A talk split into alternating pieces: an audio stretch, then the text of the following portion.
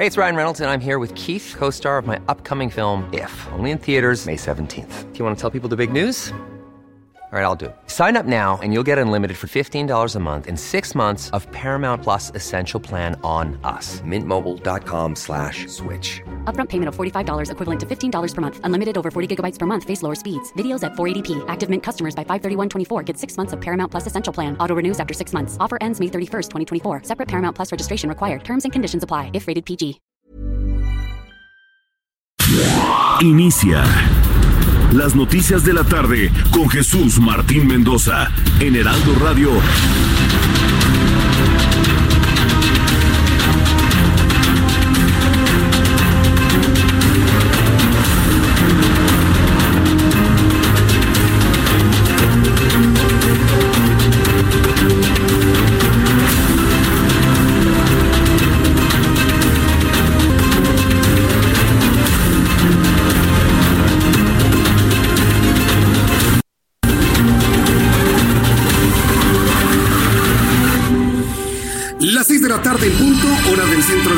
Mexicana. Me da mucho gusto saludarle, bienvenido, muy buenas tardes, me da mucho gusto saludarle. Soy Jesús Martín Mendoza en el Heraldo Radio a toda la República Mexicana.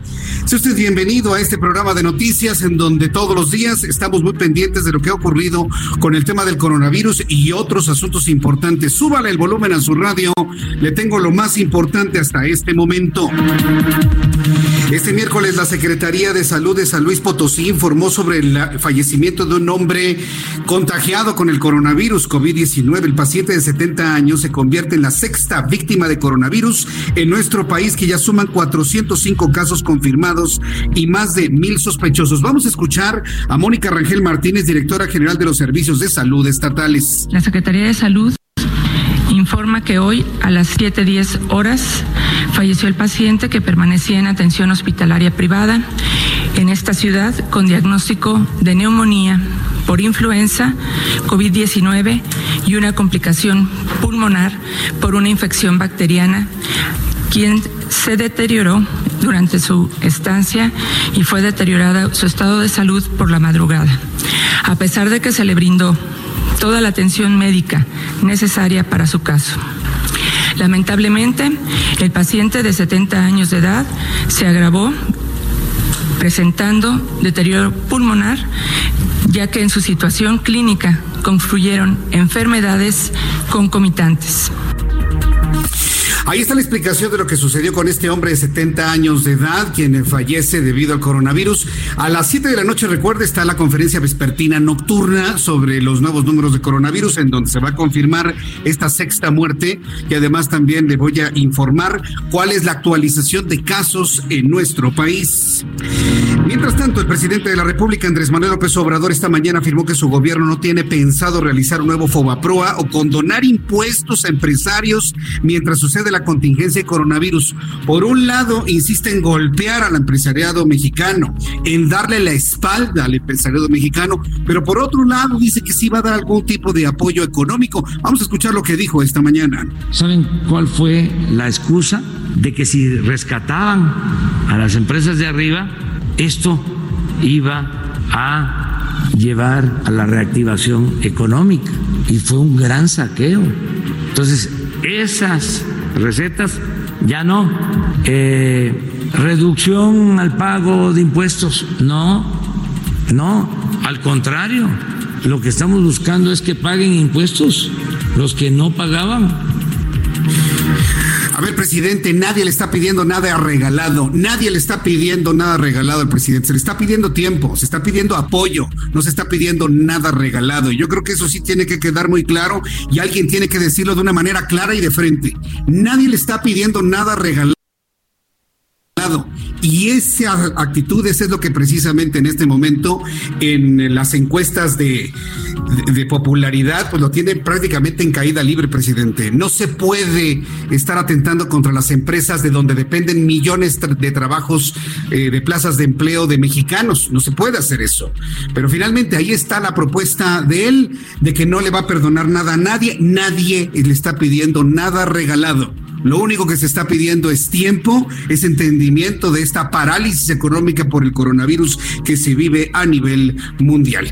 Y le voy a decir, además de este tipo de asuntos, imagínense las empresas que luego son saqueadas. Y me refiero a las tiendas de autoservicio y a las tiendas departamentales. Como le informé ayer, fenómenos en el Estado de México que ahora se han reproducido en otras entidades de la República Mexicana. Quiero informarle en este resumen que luego de los saqueos a comercios registrados en plena crisis sanitaria desde la presidencia de la República, aseguraron que la Guardia Nacional va a apoyar a los gobiernos estatales para detener este tipo de atropellos, este tipo de delitos. Y es que ahora ya se dieron a la tarea de saquear tiendas departamentales, de saquear tiendas de autoservicio y no precisamente para llevarse alcohol en gel, algodones, cubrebocas o recursos médicos. No, de ninguna manera. Se roban celulares, se roban pantallas, se roban licuadoras, se roban lo que pueden. Ayer lo calificamos, gente ratera. Bueno, pues sí, a la gente ratera le va a poner un alto la Guardia Nacional, según lo ha informado el día de hoy el gobierno federal. También eh, le informo que Ricardo Schiff, procurador federal del consumidor, anunció que multará hasta con 3 millones de pesos a los comercios que eleven de manera injustificada los precios de los productos básicos como el huevo, la tortilla y el frijol. Esto fue lo que me dijo en entrevista con el Heraldo Televisión hoy por la tarde. No hay ningún motivo para aumentar los precios y la ley señala que cuando hay aumentos injustificados, Profeco puede imponer multas de hasta 3 millones de pesos e inmovilizar el producto. Bueno, pues esto fue lo que comentó Ricardo Sheffield es lo que comentó eh, Ricardo Sheffield, quien es el Procurador Federal del Consumidor, quien, bueno, pues me aseguró, nada más deja que veas, eh, Jesús Martín, una vez que tengamos ya los dientes suficientes para eh, hacer esto, bueno, vas a ver de qué manera se van a empezar a respetar los precios de los productos. Por lo pronto, Ricardo Sheffield recomienda que usted no compre en donde le suban de manera inexplicable los precios. El gobierno de Tlaxcala informó del primer caso de coronavirus COVID-19 en la entidad. Se trata de una mujer que viajó hace tres semanas a Nueva York. Autoridades informan que se encuentra estable y en aislamiento. Tlaxcala era el único estado sin tener casos de coronavirus hasta el día de hoy y de esta manera lo anunció el propio gobernador de la entidad, Marco Antonio Mena Rodríguez. Así de mañana el gobierno del estado reducirá 50% el personal que labora en sus centros de trabajo. Dos, los museos incluyendo la Casa de las Artesanías de Tlaxcala, permanecerán cerrados hasta nuevo aviso. 3. Vamos a suspender temporalmente, también hasta nuevo aviso, el trámite de canje de placas para evitar aglomeraciones. 4. Vamos a incrementar el número de pruebas de COVID-19 que se aplican en Tlaxcala. Así lo ha comentado el propio gobernador. Él consciente de lo que dice la Organización Mundial de la Salud ha optado por pruebas, pruebas, pruebas y más pruebas. Quien se está aprovechando del COVID-19 para salir de la cárcel es nada más y nada menos que el exsecretario de Seguridad Pública, Genaro García Luna, quien se encuentra preso en una cárcel de Nueva York. Pide su liberación debido a que teme contagiarse de coronavirus. Lo anterior se debe a que hay menos casos de infección de coronavirus 2019 eh, en la cárcel federal de Brooklyn, donde García Luna se encuentra encarcelado. ¿Tiene temor García Luna de contagiarse de coronavirus, la cárcel es el lugar más seguro, le han asegurado. En más noticias, aquí en la capital de la República, Claudia Sheinbaum, jefa de gobierno de la Ciudad de México, anunció créditos de hasta 10 mil pesos sin tasa de interés en apoyo de 50 mil micronegocios en la capital mexicana. Dijo Claudia Sheinbaum que estas medidas se ofrecen para mitigar el impacto económico que ha causado el COVID-19 en la entidad. Note usted la diferencia de la posición del presidente de la República con la posición de una jefa de gobierno como Claudia Sheinbaum. Esto fue lo que planteó. Es que hoy anunció el presidente de la República algunos apoyos eh, principalmente a la microempresa, que es la que más genera empleos, y nosotros nos estamos sumando a este programa. En principio, eh, vamos a aumentar en hasta 500 millones de pesos al Fondo de Desarrollo Social. Eh, con estos 500 millones de pesos para eh, de 10 mil pesos, principalmente para la microempresa. Lo que comentó Claudia Sheinbaum, la jefa de gobierno de la Ciudad de México, va a haber apoyos a los empresarios aquí para que los efectos del coronavirus sean los menores posibles durante este tiempo de crisis. En noticias internacionales quiero compartirle que el Palacio de Buckingham, esto en el Reino Unido, informó que el príncipe Carlos, heredero al trónico británico, ha dado positivo en la prueba de COVID-19 y ya se encuentra aislado en Balmoral, Escocia, donde se refugió desde la semana pasada. Hay que decirlo, Carlos está refugiado porque sabía que tenía coronavirus. Su mamá, la reina Isabel II, está resguardada porque por su avanzada edad podría contagiarse de coronavirus en el Reino Unido. Es el príncipe William, quien en este momento prácticamente aparece como el heredero de la corona y quien está tomando decisiones en el Reino Unido. Un asunto que se comentó desde la semana pasada, pero la preocupación del coronavirus en el mundo ha opacado esta información de una de las coronas más cuestionadas, más visibles, más escandalosas que el mundo tiene. Bueno, pues ya le platicaré de esto. Ha sido confirmado el príncipe Carlos, heredero de la corona británica, con infección por coronavirus. En las noticias financieras le informo que por fin buenas noticias para el peso mexicano. Vaya, ya nos había dicho Juan Musi, nuestro analista financiero, que se trata de una burbuja evidentemente provocada por el coronavirus, pero el dólar se cotiza por debajo de las 25 unidades. En ventanillas bancarias, la divisa estadounidense se vende en 24.31 y se compra en 23.38. Según Citibanamex, sigue muy caro el dólar, pero por lo menos ya no está en esta barrera psicológica de los 25 pesos. Esta recuperación obedece al paquete de estímulo de 12 mil millones de dólares, lo que redujo el nerviosismo de los inversionistas al tiempo que impulsó nuevas compras de divisas estadounidenses de riesgo. Esto fue lo que se comentó. En las noticias de los deportes, una leyenda del fútbol ha fallecido. El legendario director técnico del fútbol mexicano del Cruz Azul, Ignacio Treyes, murió el día de hoy. Tenía 103 años de edad y murió aquí en la Ciudad de México a, consecuencia de un infarto. Treyes, Ignacio Treyes, dirigió el seleccionado nacional en tres mundiales, en lo que se lograron el primer punto, así como la primera victoria del combinado nacional, además de que conquistó el campeonato de liga con siete equipos diferentes. Se va, se va una leyenda del deporte mexicano, Don Nacho Treyes, a los 103 años de edad, sufrió un infarto y murió el día de hoy.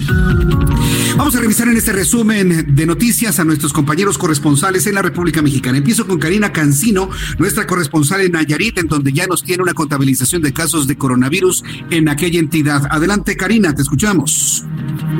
Buenas tardes, buenas tardes a los autores. Al momento, Nayarit registra ya cinco casos positivos de COVID-19. Este miércoles, la Secretaría de Salud de Nayarit confirmó dos casos nuevos de contagio y se suman a los tres registrados el día de ayer. Así lo anunció el gobernador del estado, Antonio Chavarría García, quien aseguró que se trata de casos importados.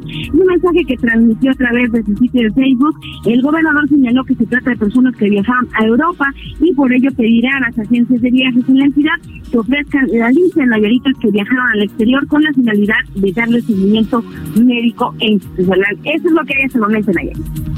Muchas gracias por la información, Karina.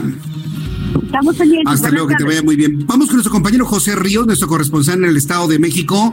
Hay 19 detenidos por los saqueos de los cuales le platicaba desde ayer. Adelante, José Ríos. ¿Qué tal, Jesús Martín? Buenas tardes, te saludo. Y en efecto, en el Estado de México, un total de 19 personas, entre ellas dos mujeres, han sido puestas a disposición del agente del Ministerio Público de la Fiscalía del Estado de México por organización de saqueos. Los delitos por los que estos sujetos han sido puestos ante las autoridades son robo con violencia, así como provocación y apología del mismo.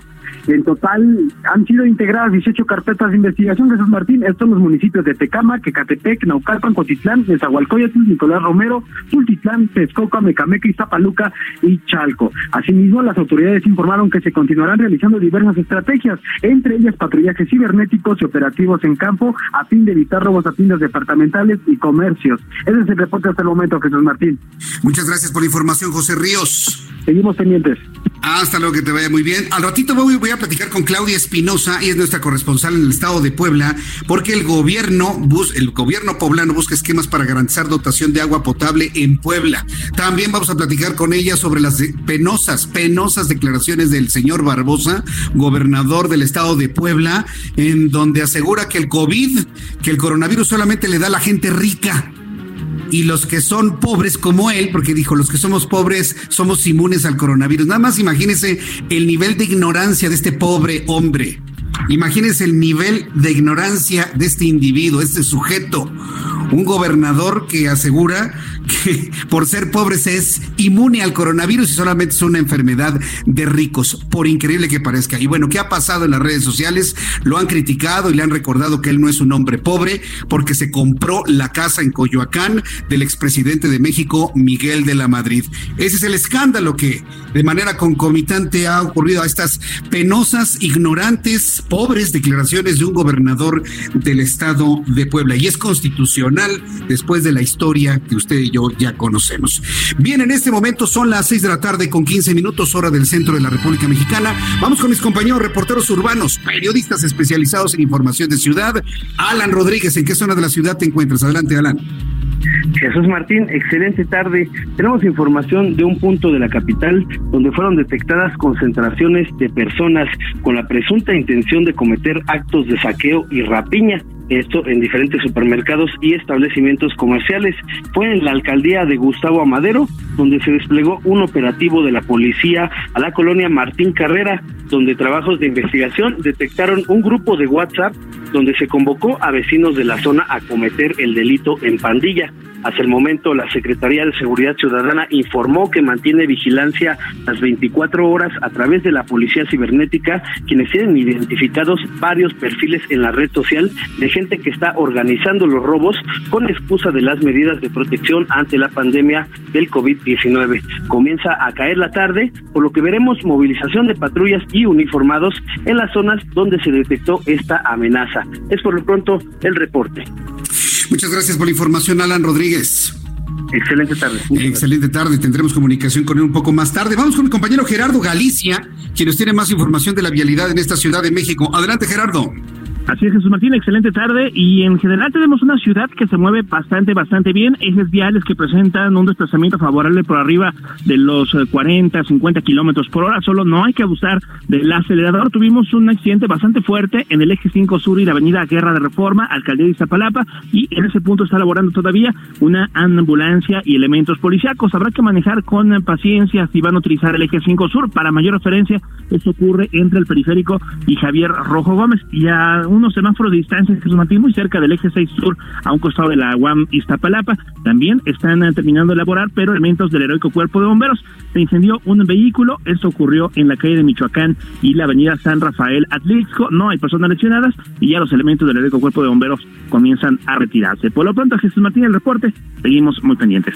Muchas gracias por la información, Gerardo Galicia.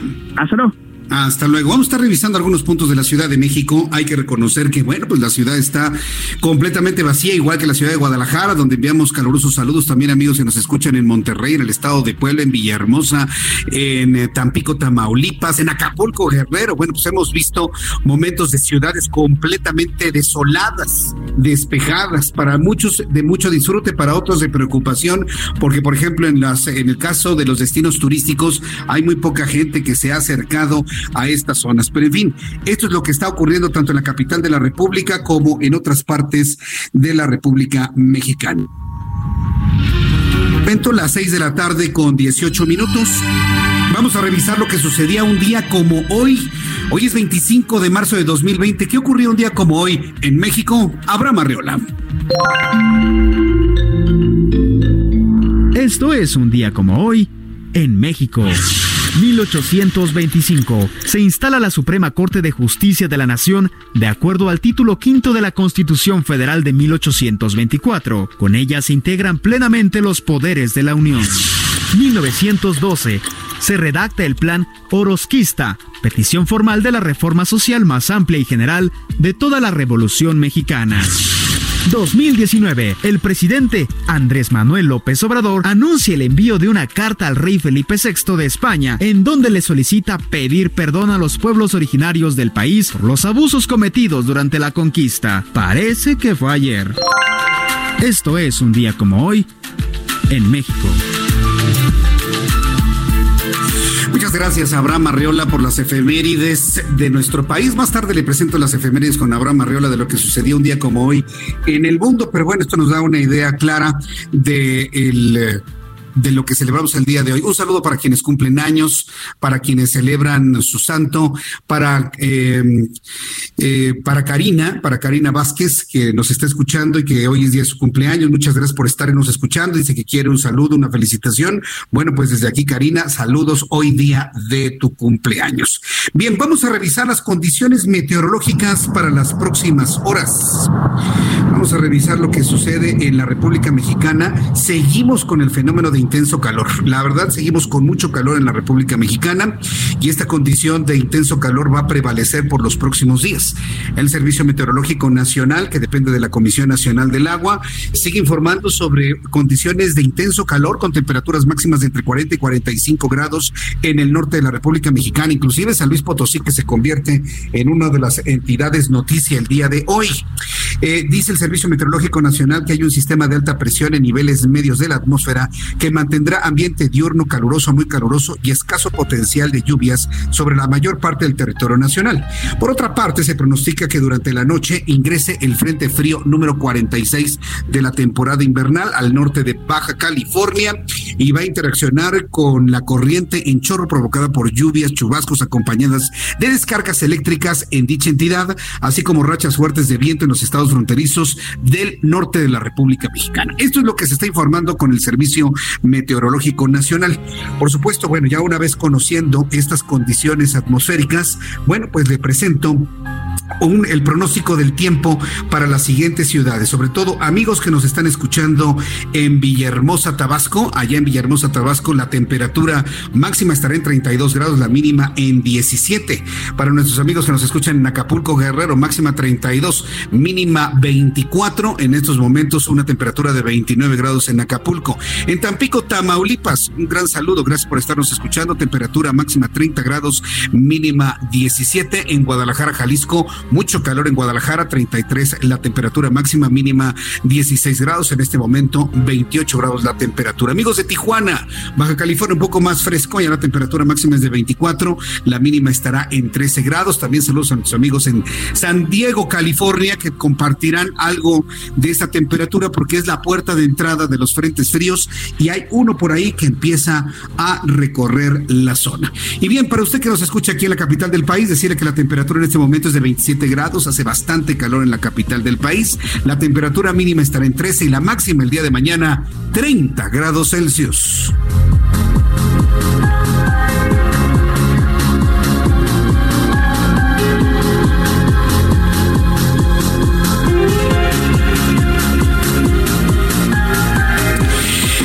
En este momento ya las 6 de la tarde con 22, las 6 de la tarde con 22 minutos, hora del centro de la República Mexicana. Escuche usted el Heraldo Radio. Yo soy Jesús Martín Mendoza, acompañándole con la información como todos los días, como a esta hora de la tarde. Bien, pues vamos a revisar de las primeras informaciones que se han generado el día de hoy.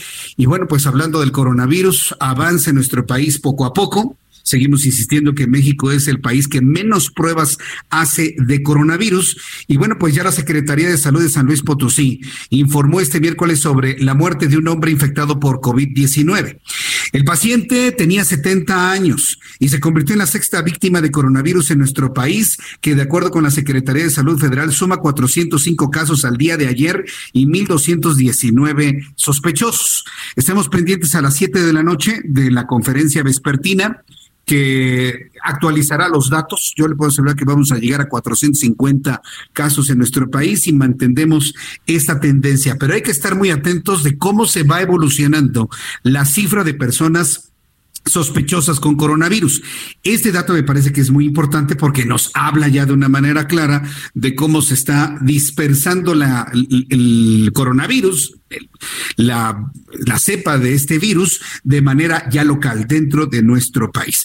Mientras esto se informa en México, en los Estados Unidos, Mike Pompeo, secretario de Estado estadounidense, acusó ya a China de ocultar información vital respecto a la propagación del COVID-19 alrededor del mundo. De acuerdo con el funcionario estadounidense, los gobernantes y científicos chinos tendrán información para frenar más casos de contagio. En un mensaje dirigido a sus homólogos del Grupo de los Siete en una reunión virtual, Mike Pompeo, que ha sorprendido con estas acusaciones y con este señalamiento, calificó como un supuesto encubrimiento del gigante asiático cualquier hallazgo para combatir la enfermedad.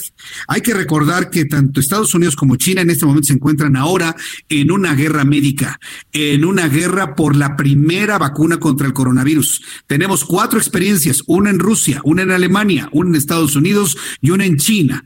¿Cuál fue la primera vacuna anunciada al mundo que podría funcionar? La vacuna china, la cual podría aparecer ya al público en general en los próximos 11 meses o posiblemente un año, entre un año, un año, dos meses a más tardar. Bueno, pues ahora Mike Pompeo señala que China tiene más información que no ha compartido al mundo sobre el coronavirus. ¿Usted qué piensa de esto? En Estados Unidos, la Casa Blanca y los senadores alcanzaron un acuerdo de dos mil millones de dólares para estimular la economía estadounidense le, voy a hacer franco, yo esta cifra que ha dado a conocer los Estados Unidos debe ser mucho más alta. Inclusive yo pensaría que estamos hablando de dos millones de millones de dólares para estimular la economía estadounidense gravemente afectada por la pandemia de coronavirus que avanza con rapidez en el país y que ya suma 54 mil contagiados. ¿Se da cuenta cómo dio el brinco Estados Unidos en cuanto a cantidad de contagiados? ¿Qué brinco dio en cuestión de unos días? 54 mil contagiados y 775 muertos.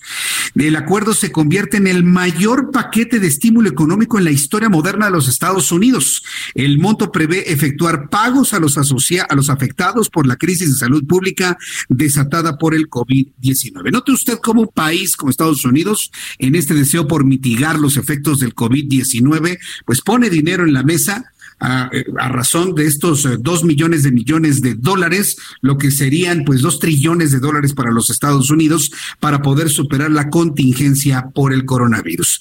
Esto sucede en América, esto sucede en Estados Unidos. Nos vamos al otro lado del Atlántico, en España.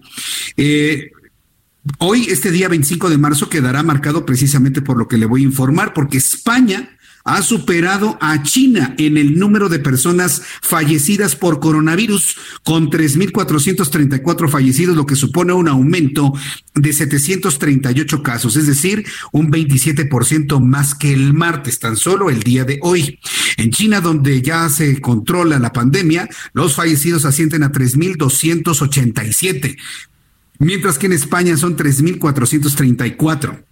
Con estas cifras, España se convierte en el segundo país de Europa con el mayor número de muertos por coronavirus, solo detrás de Italia, que ya cuenta con 6.800 fallecidos según el último balance del Ministerio de Salud. Note usted cómo ha avanzado la, la infección por coronavirus en el mundo. Empezó en China. Hoy el gobierno de Estados Unidos acusa a China de tener más información sobre este coronavirus, pero ya no es el epicentro. Hay más muertos en Europa por un virus que nació en China que la China misma. Es más, en Hubei, en Wuhan, en la ciudad de Wuhan, ya nos están detectando casos de personas contagiadas por coronavirus. Son en este momento ya las seis de la tarde con 27 minutos hora del centro de la República Mexicana. Voy a ir a los anuncios. Después de los anuncios le voy a contar que hay alguien por ahí que tiene mucho miedo de contagiarse por coronavirus. Usted y yo, desde un punto de vista emocional, hemos tenido esa preocupación de que nos caiga el coronavirus de alguna u otra forma. Bueno, pues hay alguien que está en prisión que con el argumento de que hay muchos casos de coronavirus donde él se encuentra quiere salir de la cárcel. Ya le platico después de los anuncios y le invito para que me escriba a través de mis dos plataformas. Una, YouTube, en el canal Jesús Martín MX y a través de Twitter, arroba Jesús Martín.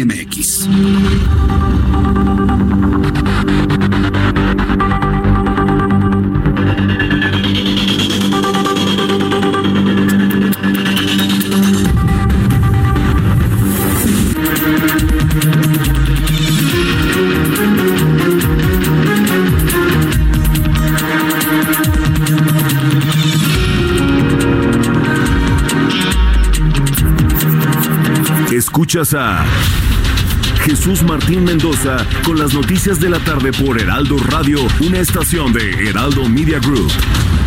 Heraldo Radio, la HCL se comparte, se ve y ahora también se escucha. Heraldo Radio. Escucha las noticias de la tarde con Jesús Martín Mendoza. Regresamos.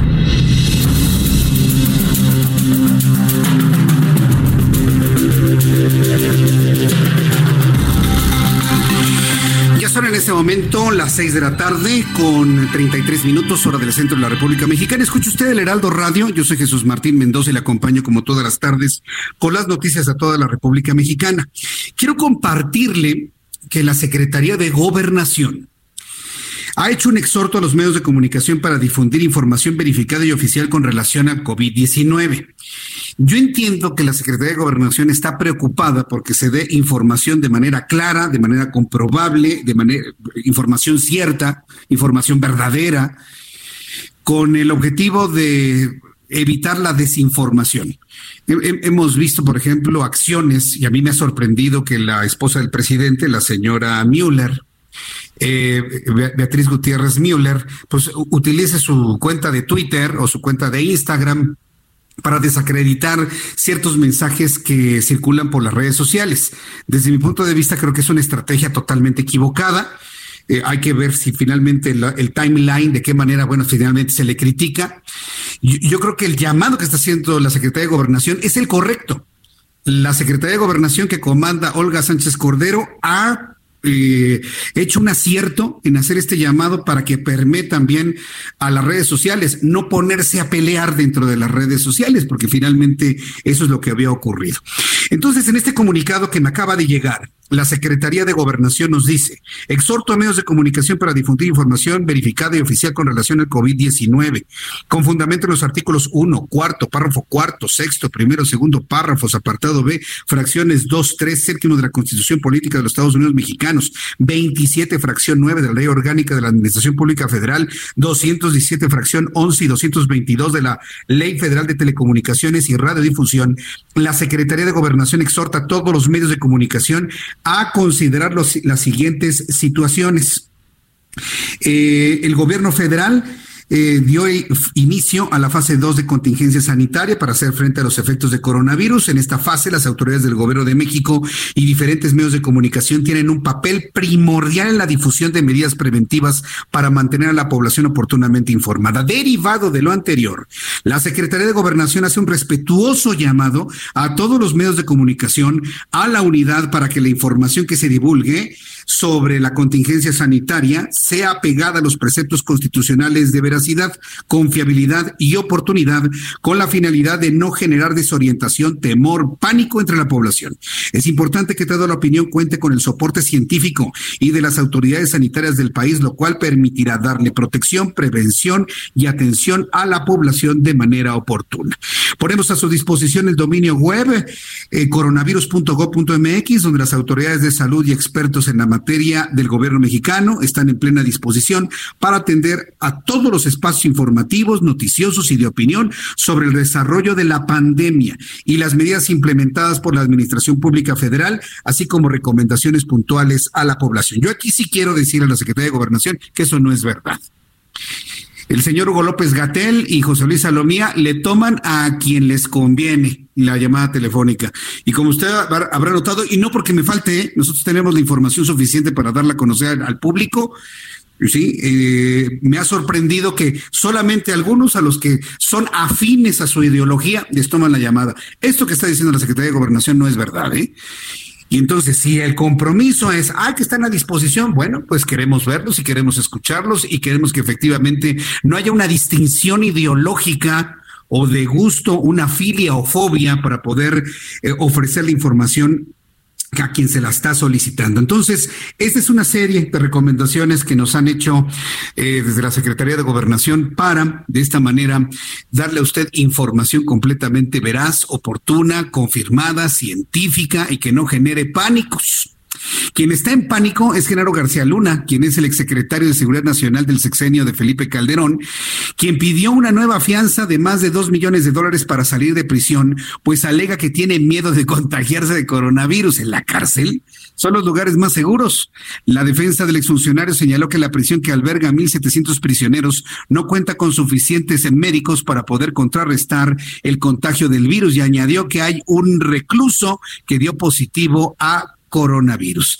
Entonces, bueno, pues esto es lo que comentó Genaro García Luna y ¿Quién se contagia de coronavirus y quién no se contagia de coronavirus? Al ratito le voy a platicar, le voy a dar una anécdota sorprendente sobre esto en, unos minutos más. Porque antes tengo en la línea telefónica, y me da muchísimo gusto saludar a Damián Cepeda, senador del Partido Acción Nacional, a quien yo le agradezco estos minutos de comunicación con el auditorio del Heraldo Radio. Estimado Damián Cepeda, bienvenido, muy buenas tardes. Hola, ¿qué tal? ¿Cómo estás? Gusto en saludarte a ti y a todos los que nos escuchan. Muchas gracias, Damián Cepeda. Bueno, pues hay una propuesta por parte del PAN, que el PAN ha estado dando una, una cantidad de propuestas en todos los ámbitos para meseros, para choferes de Uber. ¿De, ¿De, qué se trata? ¿De qué manera se propone proteger a esta población ahora que la actividad económica ha disminuido de manera considerable? Sin duda alguna. Pues mira, digo, creo que ya hemos platicado mucho del impacto que tiene eh, esta crisis sanitaria en el mundo, ¿no? Y todos los gobiernos han estado buscando la forma de poder apoyar a las distintas ramas económicas, tanto al sector formal, que tiene, digamos, un patrón que cotiza en el IMSS, en fin, demás, como al sector informal. Dentro de las muchas propuestas que hemos hecho, como apoyos fiscales y demás, se hace una propuesta muy, muy específica que representaría un apoyo directo a todo trabajador formal o no en medio de la crisis. ¿Qué es esto? Estamos planteando un ingreso básico universal. Es okay. muy famosa las propuestas de renta básica, que es darle un dinero parejo a todos los ciudadanos por el solo hecho de ser miembros de un país. Yo en lo personal creo que debería existir eso siempre, pero más allá de eso, ahorita para la emergencia, esta idea de ingreso básico de apoyo parejo pudiera aplicar momentáneamente entrada por el mes que dura la jornada de sana distancia. Y déjame explicarte por qué. A ver, mira, cualquier trabajador formal, si pierde su empleo, pues va a estar en un problema. Cualquier empresa que cierre, pues a suspensión temporal por emergencia sanitaria, por ejemplo, ya en Sonora salió un decreto uh -huh. donde obligan a las empresas a cerrar, le aplica la ley federal del trabajo. ¿Y qué dice la ley federal del trabajo? Que tiene que pagarle un mes a sus trabajadores como indemnización, cargar con él. El tema es que muchas empresas son pymes, son pequeñas empresas, son las responsables del 70% de los empleos en este país y muchas viven al día y no tienen la capacidad para hacer ese pago. Y deja tú, pues el 60% de la economía es informal, no tiene quien se lo pague, pues es salario. Entonces ahí es donde el gobierno debería de entrar y nosotros estamos proponiendo que dé un apoyo parejo a trabajadores formales e informales de 3.207 pesos por este mes que dura la jornada, para que se pueda cuidar la gente, pero que tenga que comer, pues, porque ¿cómo le dices a alguien, métete a tu casa, cuídate, que es lo correcto? ¿Por qué? Pues porque para que no se contagie y para poder achatar la curva que tenemos de contagios, Sí, y cómo, cómo uh -huh. te va a decir, pues, ¿no? ¿Cómo come mi hijo? ¿Cómo come mi familia? Entonces, este apoyo vendría a apoyar mucho el bolsillo, pues, de todos estos trabajadores que tú me mencionabas y de todos los uh -huh. trabajadores en el país. Y mucha gente dice, oye, pero es un mineral. Yo te lo digo, se puede, ¿eh? O sea, hay 20 pero, millones ¿cómo, de trabajadores. ¿Cómo empezar? Eh, ahora también, ¿cómo hacer un censo para saber cuántas personas verdaderamente necesitan este apoyo y por lo tanto saber la bolsa de recursos que se requieren para un apoyo de 3.200 pesos al mes? De entrada, digo, lo más fácil es hacerlo parejo por mayor de edad, pero si te quieres ir ya directamente al afectado, de entrada tienes, por ejemplo, 21 millones de personas dadas de altas en el IMSS. Pues esas se tienen con nombre y apellido, ¿no? Entonces, cual, las empresas que cierren tendrían acceso directamente, o que cierren temporalmente, o que pierdan el empleo directamente al apoyo. Entonces, ahí tienes una fuente. Dos, se calculan 31 millones de trabajadores informales en el país. Esto lo calcula este INEGI. Entonces, pues, haces un programa, por eso es universal, parejo, pues, ¿no? Para todos. Y mira, mucha gente me dice, oye, pero pues, ¿cuánto sale eso? Ahí te va. Si son 21 millones de trabajadores formales, no todos van a cerrar las empresas, porque las esenciales se van a quedar, digamos, trabajando. Pero vamos a suponer que fuera todos. Entonces vale 60 mil millones de pesos. Y con los informales vale 90 mil millones de pesos. Si lo sumas, son 150 mil millones. Pues el propio presidente dice que tiene 400 mil disponibles para la crisis, pero déjame comparártelo con cosas para que vean que sí es posible.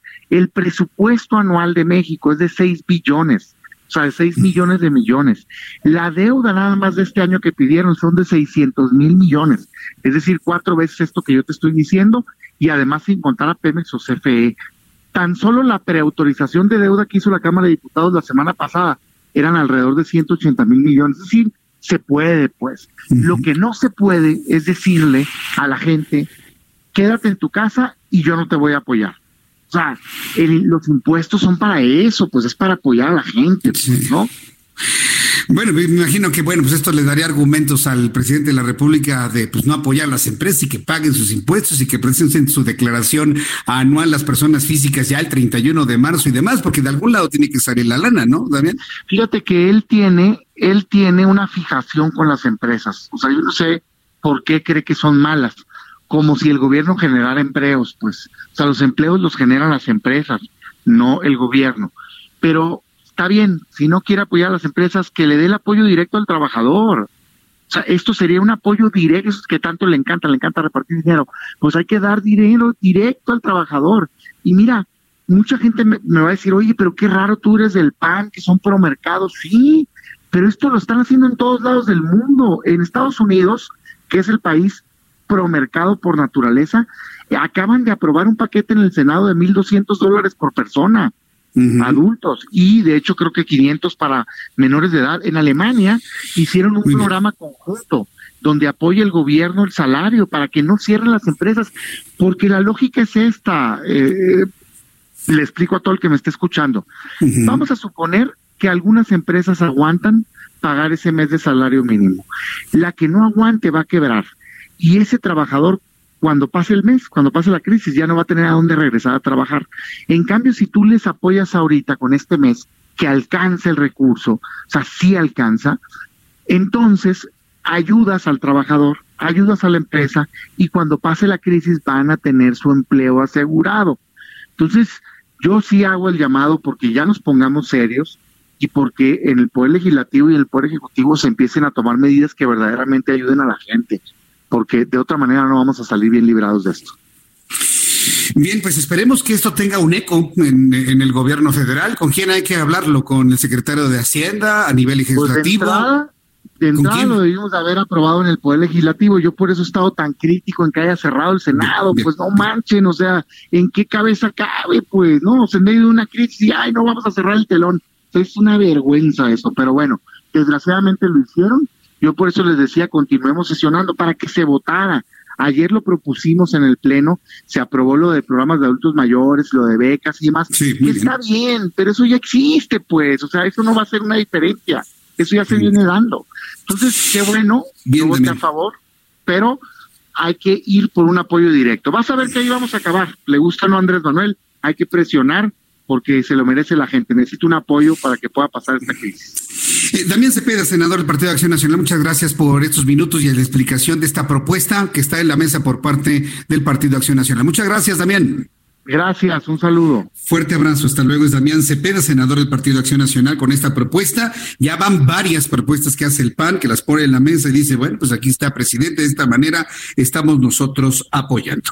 Son las seis de la tarde con cuarenta y seis minutos, hora del centro de la República Mexicana. Reflexionábamos hace unos instantes de quién, quién, se, quién se enferma de coronavirus. Ya hay algunos comentarios en ese sentido y ha sorprendido muchísimo las posiciones de algunas personas sobre quién se contagia coronavirus. Hemos conocido que personas adultas mayores, hemos conocido personas que viajaron a Estados Unidos, los que estuvieron en Italia, los que estuvieron en España, uno que otro que estuvo allí en China, es decir, personas con posibilidad económica para poder viajar, para poder divertirse, por ejemplo, los que fueron a Vail en Colorado, que hubo mucha gente que sufrió el contagio de coronavirus en esta zona. Este tipo de cosas ha provocado que algunos, con una mente y una percepción muy pequeña, inclusive hasta discriminatoria, eh, hayan comentado de que es una enfermedad de ricos. Y lo hemos escuchado desde las más altas esferas hasta algunas a nivel gubernamental. Hoy a mí en lo personal, y creo que a todos nos sorprendió las declaraciones del señor eh, Luis Miguel Barbosa, quien es el gobernador constitucional de Puebla, quien se atrevió a decir, se atrevió a decir que el coronavirus es una enfermedad de ricos y que los pobres están inmunes al coronavirus. Casi, casi igual que Hugo López Gatel, que aseguró que el presidente es una fuerza moral y no de contagio. ¿Se acuerda que se va a hacer una frase que quedará para la posteridad como un reflejo de cómo piensa esta administración? Bueno, pues acuerda la frase de Hugo López Gatel de que el López Obrador no es una fuerza de contagio, sino es una fuerza moral. Ah, bueno, pues el señor Barbosa en esa idea de barbear al presidente de la República, porque lo barbean todo el mundo lo barbea porque le, tiene un, le tienen temor, miedo, respeto. a saber qué. Pero me sorprende ver cómo la gente le hace la barba a López Obrador. En esa idea, el gobernador de Puebla dice que el coronavirus es cosa de ricos. Vamos a escucharlo. Vamos a escucharlo en este momento. Adelante, Orlando. Ponlo. ¿Quiénes están contagiados ahorita? Bueno, seguramente hay mucha gente que de los 40 personas, algunos son padres de familia, sí, la mayoría son gente acomodada, ¿eh? ¿Sí lo saben o no? Si ustedes son ricos, tienen en riesgo. Si ustedes son pobres, no. Los pobres estamos, tenemos, estamos inmunes. Y dice, los pobres estamos inmunes, estamos inmunes. Usted es pobre, señor Barbosa. Usted no es pobre. Ha podido atender sus males eh, de salud con una gran oportunidad económica. Usted no es pobre. Usted no es pobre gobernador. Y luego si revisamos la información de que usted se compró la casa del expresidente Enrique de la Madrid, la que está ahí en Francisco Sosa en Coyoacán, pues eso, automáticamente lo pone en una posición de riqueza total y absoluta, gobernador. Entonces, usted puede decir lo que quiera porque tiene usted, usted su libertad de expresión. Lo que no tiene ningún derecho es a mentir. Eso sí. Ahí sí no tiene ningún, ningún derecho. Y la verdad, ese tipo de comentarios ofenden ofenden y ofenden mucho y con el único objetivo de quedar bien con el señor del Palacio Nacional. No, no, no, de, verdad es increíble que alguien piense así, pero pues por eso votaron los poblanos, ¿no? Sí, en el momento en que muere la gobernadora constitucional, un asunto todavía no esclarecido, junto con su esposo Rafael Moreno Valle, que también fue gobernador del estado de Puebla, pues los poblanos tuvieron la opción de no elegirlo o de sí elegirlo.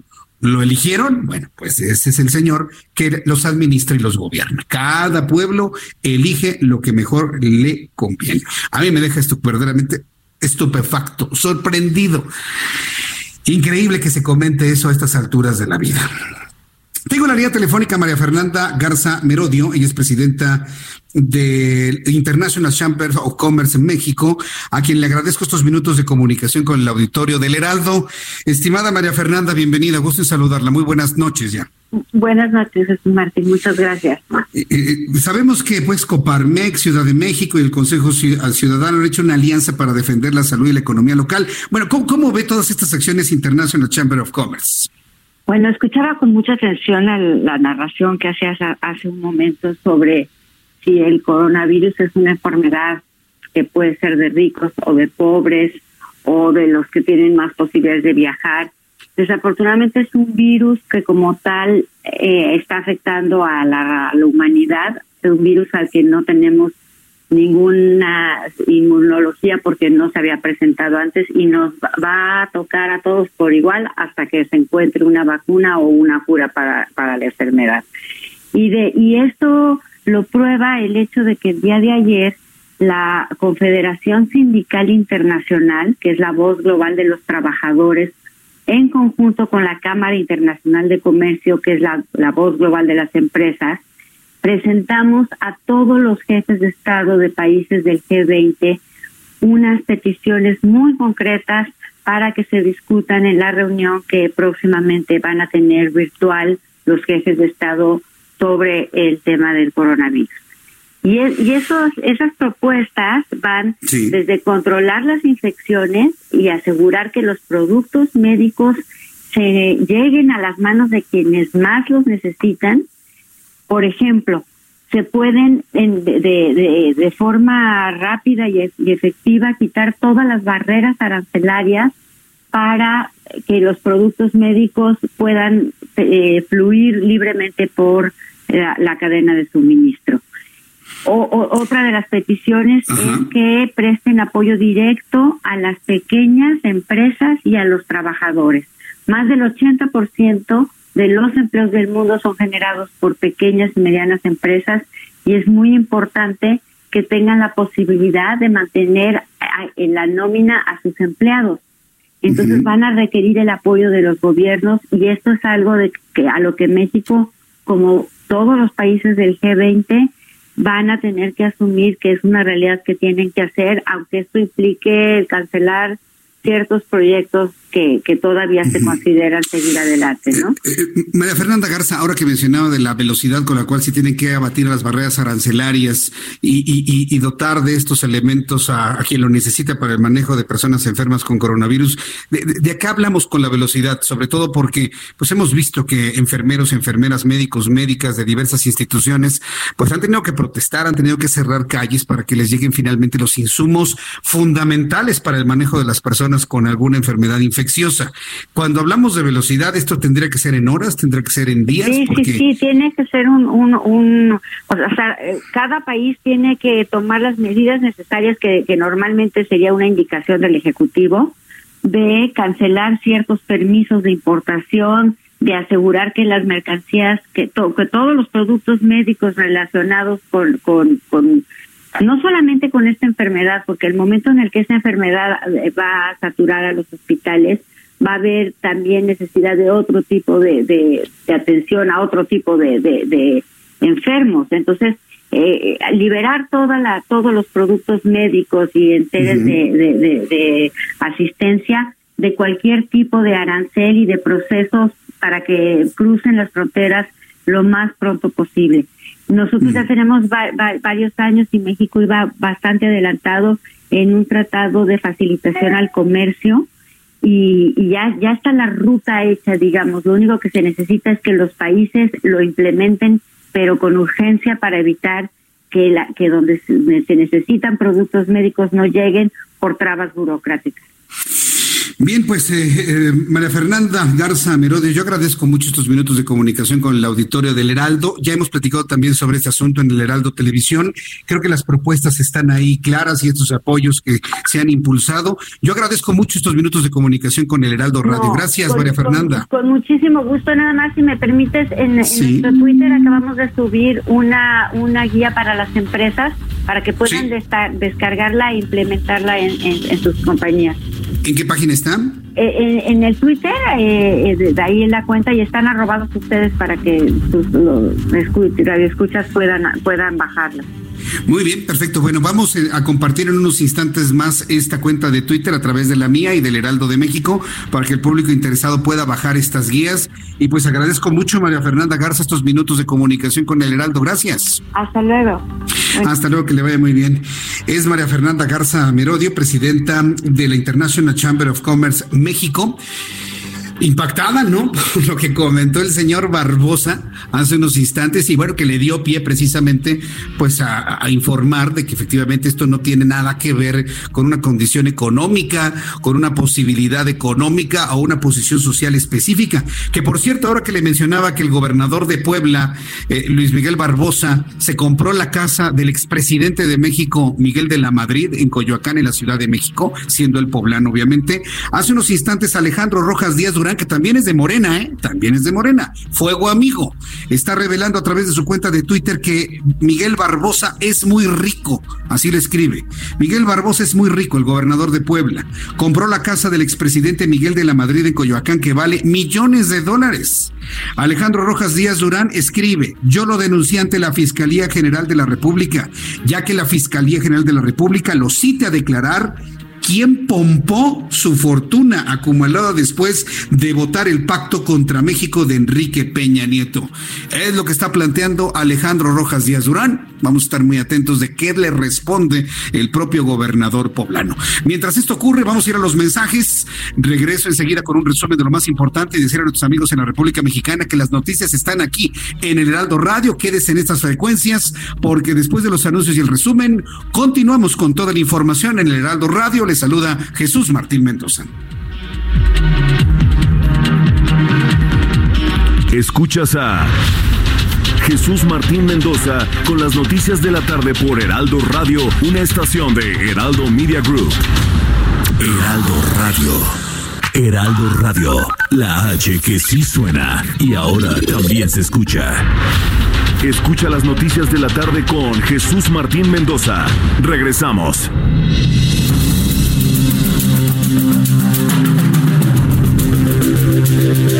Ya son en este momento, ya son las 7 con 2, las 19 horas con 2 horas del centro de la República Mexicana. Le presento un resumen con las noticias más importantes. El presidente de la República, Manuel López Obrador, dijo que la Fuerza Aérea va a emplear algunas de sus aeronaves para repatriar al país a mexicanos que se encuentren varados en Argentina por las cancelaciones de vuelos a raíz del COVID-19. El presidente remarcó que los vuelos se harán con todos los cuidados sanitarios necesarios y también llevarán a los argentinos que se encuentren en México. La embajadora de México en los Estados Unidos, Marta Bárcenas, resultó negativa de COVID-19, informó a través de su cuenta de Twitter. Hace unos días hizo la prueba tras haberse reunido con el congresista Mario Díaz Balart del Distrito 25 de Florida, quien resultó positivo. El Papa Francisco se prepara para celebrar una Semana Santa insólita en la historia, sin precedentes y sin procesiones de fieles, y marcada por la muerte en Italia de al menos 67 curas por el coronavirus. Uno de los momentos más importantes de la tradición católica que se conmemora y se recuerda la muerte de Jesús en la cruz y su resurrección, se llevará a cabo sin la presencia de los fieles, sin el tradicional lavado de pies y sin el conmovedor Via Crucis, precedido por el pontífice. No se recuerda algo así en décadas. Ya le tendré más detalles de lo que se está informando desde el Vaticano. El presidenta, la presidenta de Bolivia, Yanín Áñez, anunció este miércoles el cierre de sus fronteras a nacionales y prohibición de circulación de personas. La mandataria, la presidenta legítima de Bolivia, dijo que el decreto durará hasta el 15 de abril próximo y tiene el objetivo de hacer cumplir la cuarentena para evitar la propagación del coronavirus en el territorio boliviano. Son las noticias en resumen. Le invito para que siga con nosotros. Yo soy Jesús Martín Mendoza.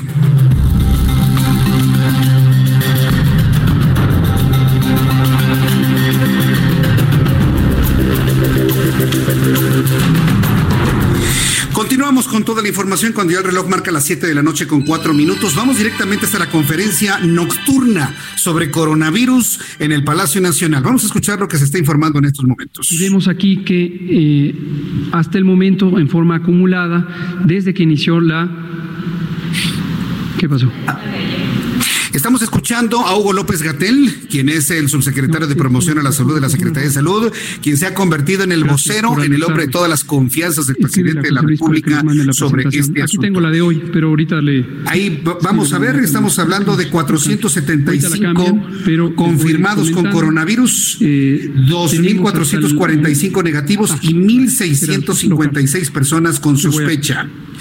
Eh, hay seis personas fallecidas. de la epidemia Los números que en este momento están dando a conocer la Secretaría de Salud son 475 personas con coronavirus, 1.656 sospechosos y seis defunciones. Vamos a escuchar lo que está explicando Hugo López Gatel. cinco personas se les ha hecho la prueba por haber tenido los síntomas característicos, pero se ha descartado la infección por este virus y en una eh, cantidad de personas que es variable cada día, hoy tenemos en las últimas 24 horas 1.656 personas que están en condición de caso sospechoso, tienen los síntomas, se les han tomado muestras, pero están en estudio para ser o confirmados o descartados. Muy lamentablemente se suma una nueva persona que eh, falleció como consecuencia de esta enfermedad.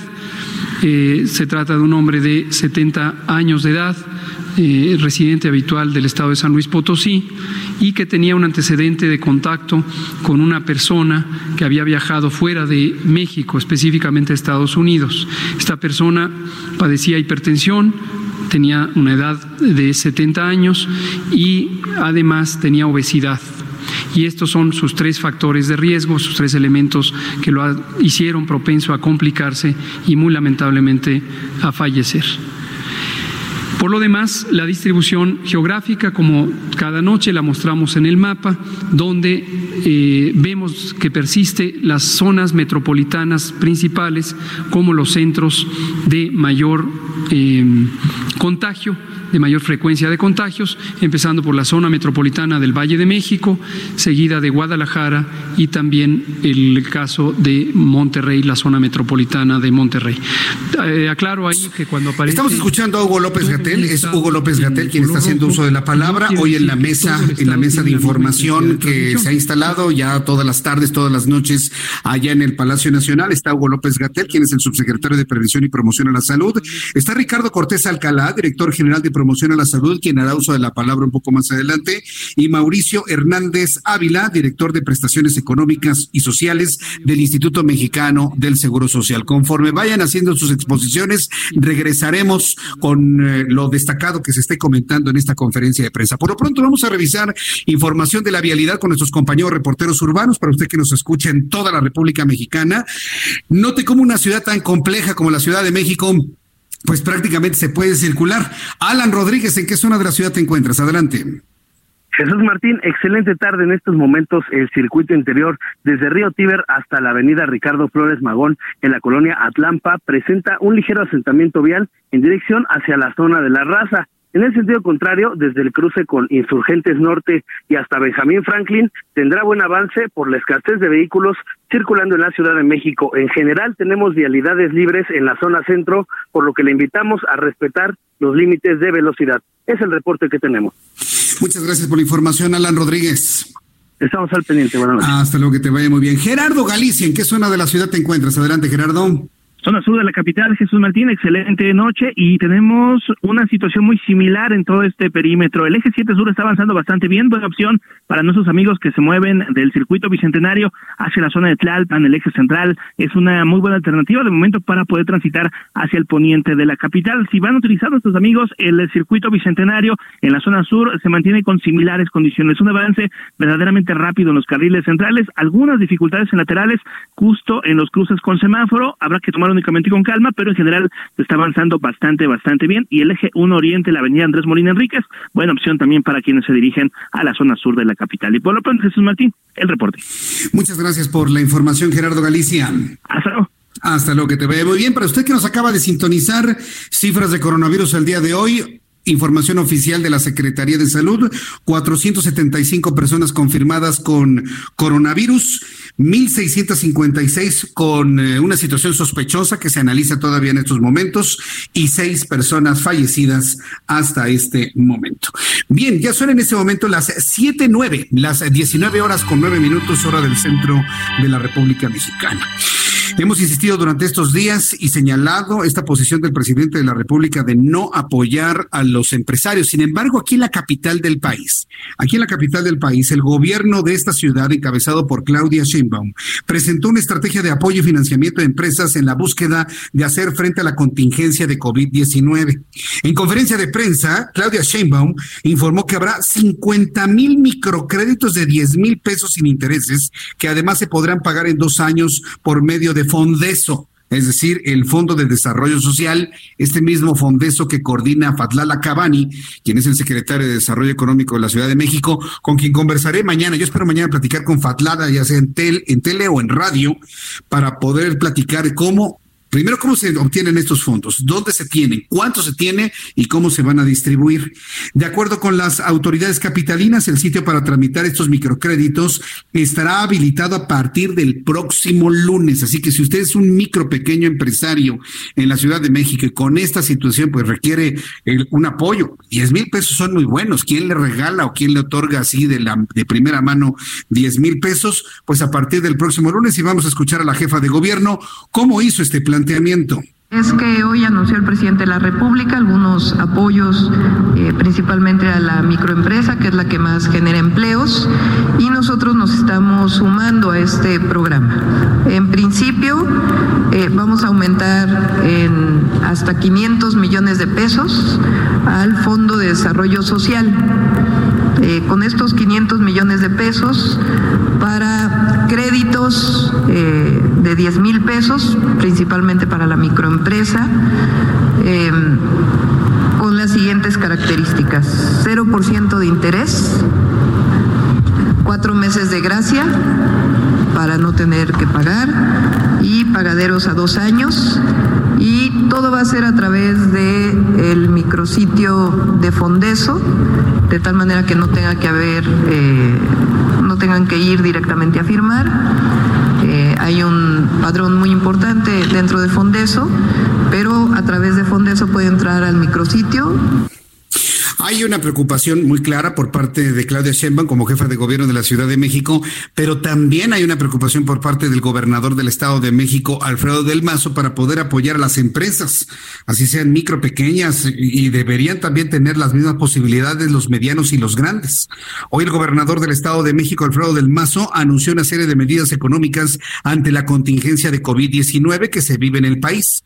Entre las medidas destaca que adelantará la entrega de 1.600 millones de pesos a las familias más vulnerables, apoyos alimentarios, habrá apoyo económico, apoyo económico de manera concreta a las amas de casa y a los artesanos. Esto fue lo que dijo Alfredo del Mazo, quien anunció la campaña Yo Consumo Local. Además, está haciendo una promoción para que los mexiquenses consuman dentro de la entidad mexiquense, la cual busca motivar a que las familias mexiquenses compren en tiendas, en restaurantes, en misceláneas locales y escuchemos lo que comentó el día de hoy. Quienes más van a sufrir las afectaciones económicas serán las personas que trabajan y viven al día.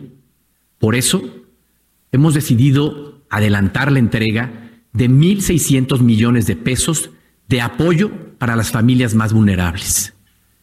Adelantaremos la entrega de apoyos alimentarios. Adelantaremos el apoyo económico a las amas de casa. Adelantaremos los apoyos para nuestros artesanos.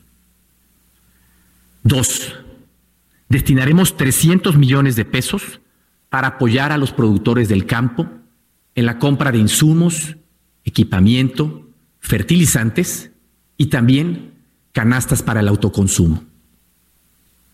Tres, para apoyar el autoempleo, pondremos a disposición 200 millones de pesos para proyectos productivos y para otorgar microcréditos a tasa cero y con un periodo de gracia de cuatro meses. Es decir, todo está en línea, ¿no? El gobernador del Estado de México y la propia jefa de gobierno de la Ciudad de México en línea con, con el plan de, gracia de, cuatro meses. Es decir, le otorgan usted el crédito en este momento de 10 mil pesos o el apoyo y tiene hasta cuatro meses para empezar a pagar hasta por dos años sin intereses. Eso me parece que es un apoyo importante. Contrario y contrastante a la posición del presidente de la República, del gobierno federal, de no apoyar a nadie. Bueno, pues ahí tenemos opciones, por lo menos de dos gobiernos que aglutinan a casi 30 millones de mexicanos. Imagínense cuántos millones de personas podrían ser beneficiados con este tipo de programas. Y la verdad vale la pena el señalar y qué bueno que de esta manera lo están anunciando de manera individual cada uno de los gobiernos. Mientras tanto, el Senado de la República instaló un grupo de trabajo para dar seguimiento a la contingencia por COVID-19 que vive el país. La reunión de seguimiento fue encabezada por la presidenta del Senado, Mónica Fernández, eh, eh, Mónica Fernández Balboa. Ella fue la que encabezó esta reunión, porque también desde el ámbito político, evidentemente, se está haciendo todo este seguimiento que va a encabezar la propia presidenta del Senado de la República. Eh, mientras tanto, en el Estado de México, el municipio de Catepec lanzó una plataforma de gobierno digital para realizar trámites en línea e informar a los ciudadanos sobre la emergencia de COVID-19. ¿Cómo lo puede eh, usted visualizar si vive en Ecatepec, bueno, es a través del portal www.ecatepecdigital.gov.mx. Los habitantes de este municipio podrán mantenerse informados. Entonces, amigos que nos escuchan en el Estado de México, de manera concreta el municipio de Ecatepec, ahí está una buena alternativa para poder informarse sobre el coronavirus. ¿Qué va a pasar en nuestro país en el corto y en el mediano plazo? ¿Seremos un país que tenga tal cantidad de casos como los tiene Estados Unidos o como los tiene España o como los tiene Italia?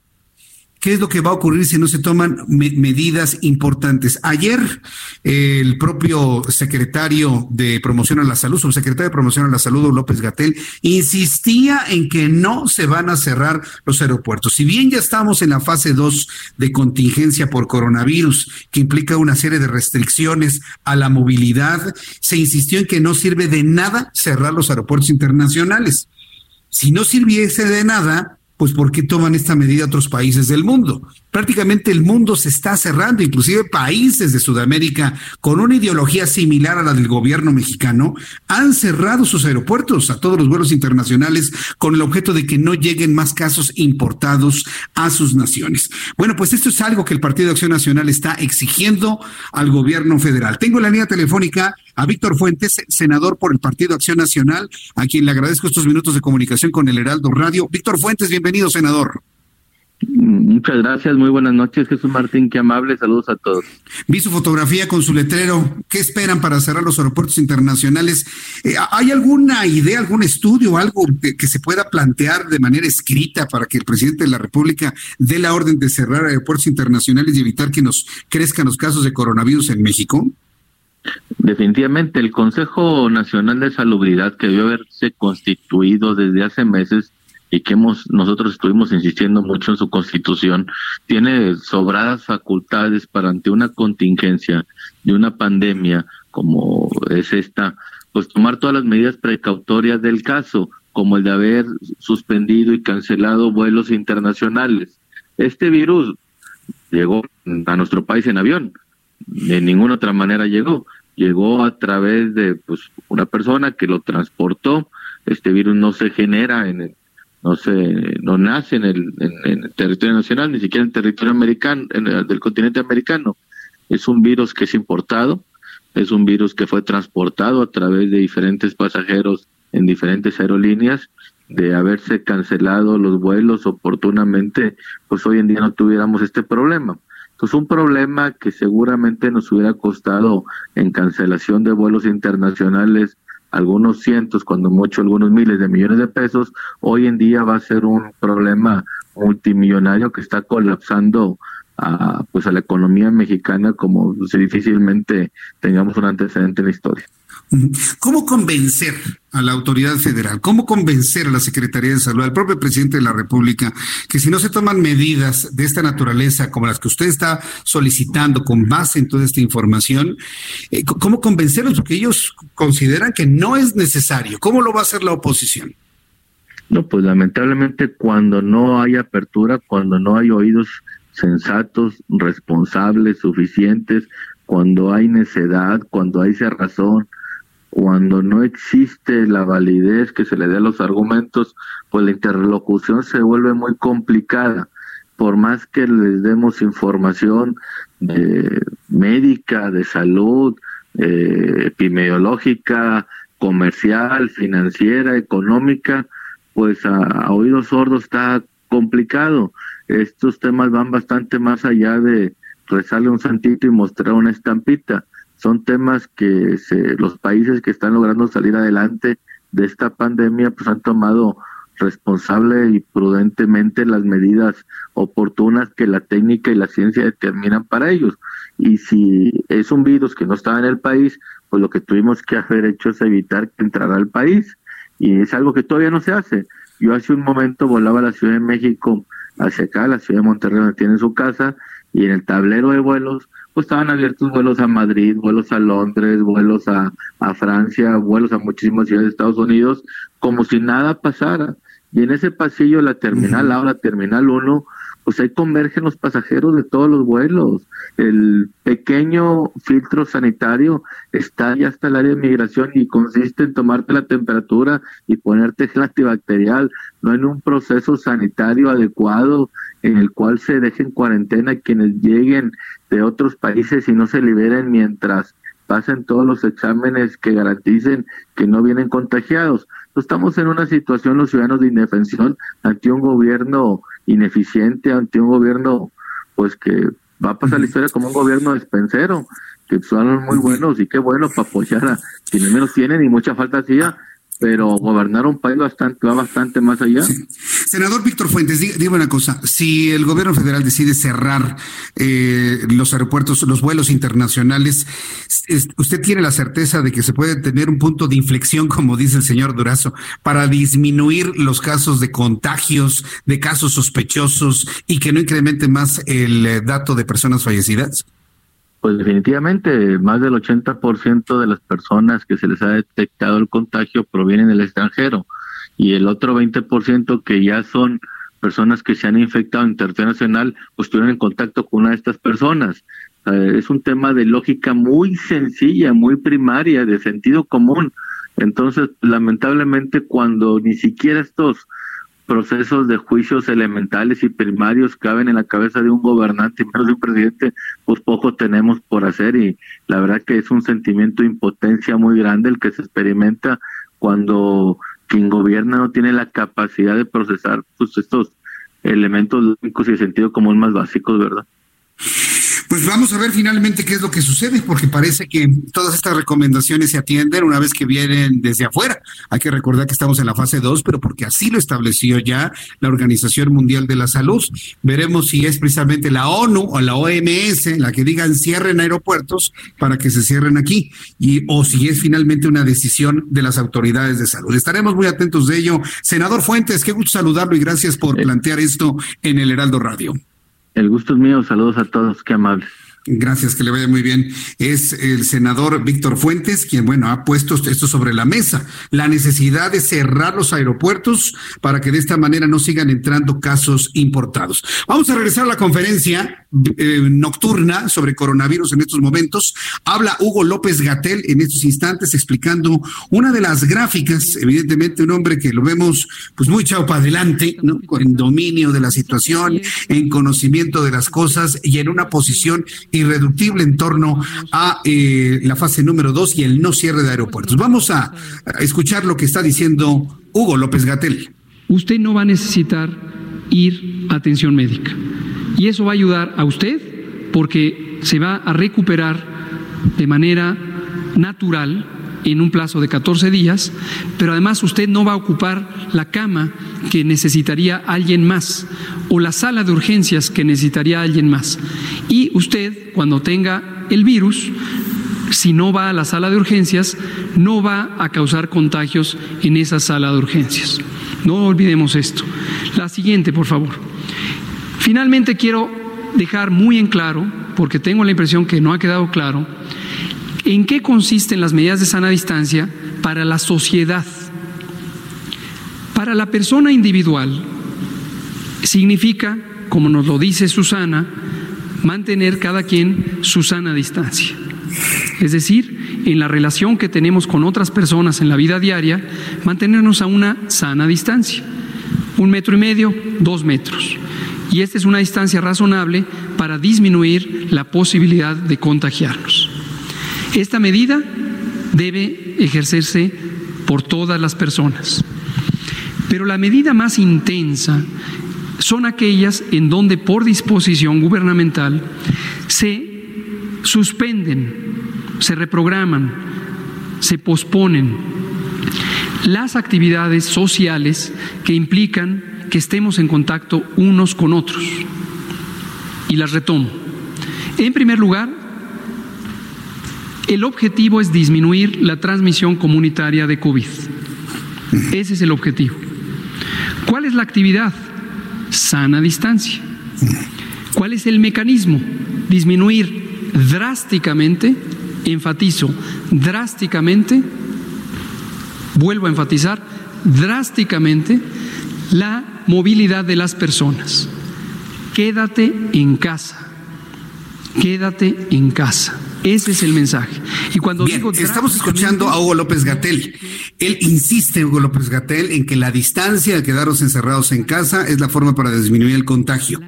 Es una posición, la del gobierno de México, la de este servidor público, que no se nos olvide que el señor le pagan de nuestros impuestos y por más que se le ha pedido que revise otro tipo de información, no lo hace. La Organización Mundial de la Salud no va en ese sentido. La Organización Mundial de la Salud va en el sentido de ubicar a las personas con coronavirus, con pruebas, pruebas, pruebas y más pruebas para aislar a esas personas y de esa manera disminuir la tasa de transmisiones y de contagios por coronavirus. Y aquí yo le voy a preguntar una cosa, ¿a quién le cree más usted? ¿A la Organización Mundial de la Salud que pide hacer más pruebas, pruebas, más pruebas? ¿O a la Secretaría de Salud que está insistiendo en la sana distancia, que está bien en principio, en reducir completamente la movilidad y que con la sana distancia se van a disminuir los casos, aunque anden circulando por ahí personas con coronavirus. ¿Qué hacemos dentro de las casas si alguien tiene coronavirus y convive con sus padres y sus abuelos? Los va a terminar contagiando.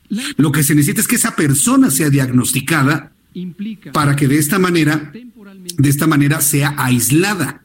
La Secretaría de Gobernación nos pide información fundamentada. Bueno, esto, esto que le estoy diciendo está fundamentado en el criterio que están aplicando los países europeos y el criterio que ha establecido la Organización Mundial de la Salud. No es suficiente la sana distancia, lo ha establecido la Organización Mundial de la Salud, está en su página de internet, usted lo puede revisar, sino que lo que se requiere es identificar a las personas con coronavirus. Y hoy escuchamos de este servidor público, Hugo López Gatel, que insiste, no habla de las pruebas, no están desaparecidas las pruebas en este país, no habla de pruebas, habla nada más de distanciarnos unos con otros para que no nos llegue la saliva con coronavirus. ¿Y, qué hacemos con las personas con coronavirus? No, no pasa que no pasa nada, ¿no? Y se sigue con esa idea de que no pasa absolutamente nada. Es una pena escuchar esto, ¿eh? A ver, Orlando, dame otros segundos, ¿no? De Diego López Gatel. Vamos a escucharlo. Todo el gobierno federal suspende sus actividades. Lo escuchó usted bien. A partir de mañana, todo el gobierno federal suspende sus actividades.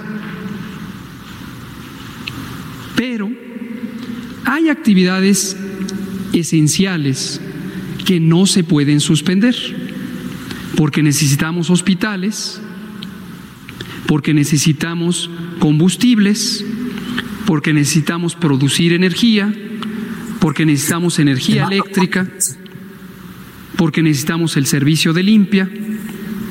Entonces, sí, sí necesitamos la seguridad pública. Entonces, sí hay personas que trabajan en el gobierno que no pueden suspender. Porque estamos escuchando a Hugo López Gatel, escuchamos a Hugo López Gatel con este concepto que me parece que es central y me da pie para comentarle lo siguiente. Está diciendo que todo el gobierno federal va a suspender actividad, que todo el gobierno federal suspende actividad, a excepción de aquellas actividades necesarias en esta crisis de coronavirus, y habló de los hospitales. Bueno, quiero informar que tengo un grupo de personas que, es fácilmente comprobable, de la Secretaría de la Función Pública, que me están informando de que la señora Irmeréndira Sandoval ha impedido que la gente se vaya a sus casas, que los quiere mantener en las oficinas trabajando completamente normal. A lo mejor ella piensa que el coronavirus es una acción de la derecha y, y de, los, de los opositores de López Obrador, o que simplemente el coronavirus no hace nada. Pero bueno, si ya Hugo López Gatel está hablando de que el gobierno va a parar sus actividades a excepción de las actividades fundamentales, sépase que hay un grupo de personas que me han contactado a través de las redes sociales denunciando que la secretaria de la Función Pública, Irmeréndira Sandoval, no los quiere eh, eh, dejar ir a sus casas para hacer trabajo desde su casa. Los quiere a todos en las oficinas y hay temor por un contagio de coronavirus. Yo espero que después de lo que haya dicho Hugo López Gatel y esto que he comentado al aire, pues ya a partir de mañana se establezca un, un protocolo para ir rotando personal, para que algunos vayan a casa, para que algunos regresen en otros se vayan a casa en la Secretaría de la Función Pública. Cuando el reloj marca las 7 de la noche con 29 minutos hora del centro de la República Mexicana, vamos a ir a los anuncios y regreso enseguida con más información aquí en el Heraldo Radio. Le recuerdo que estamos transmitiendo a toda la República Mexicana. Le tengo más entrevistas, noticias internacionales de los estados, las financieras, por supuesto, todo esto y mucho más aquí en el Heraldo Radio.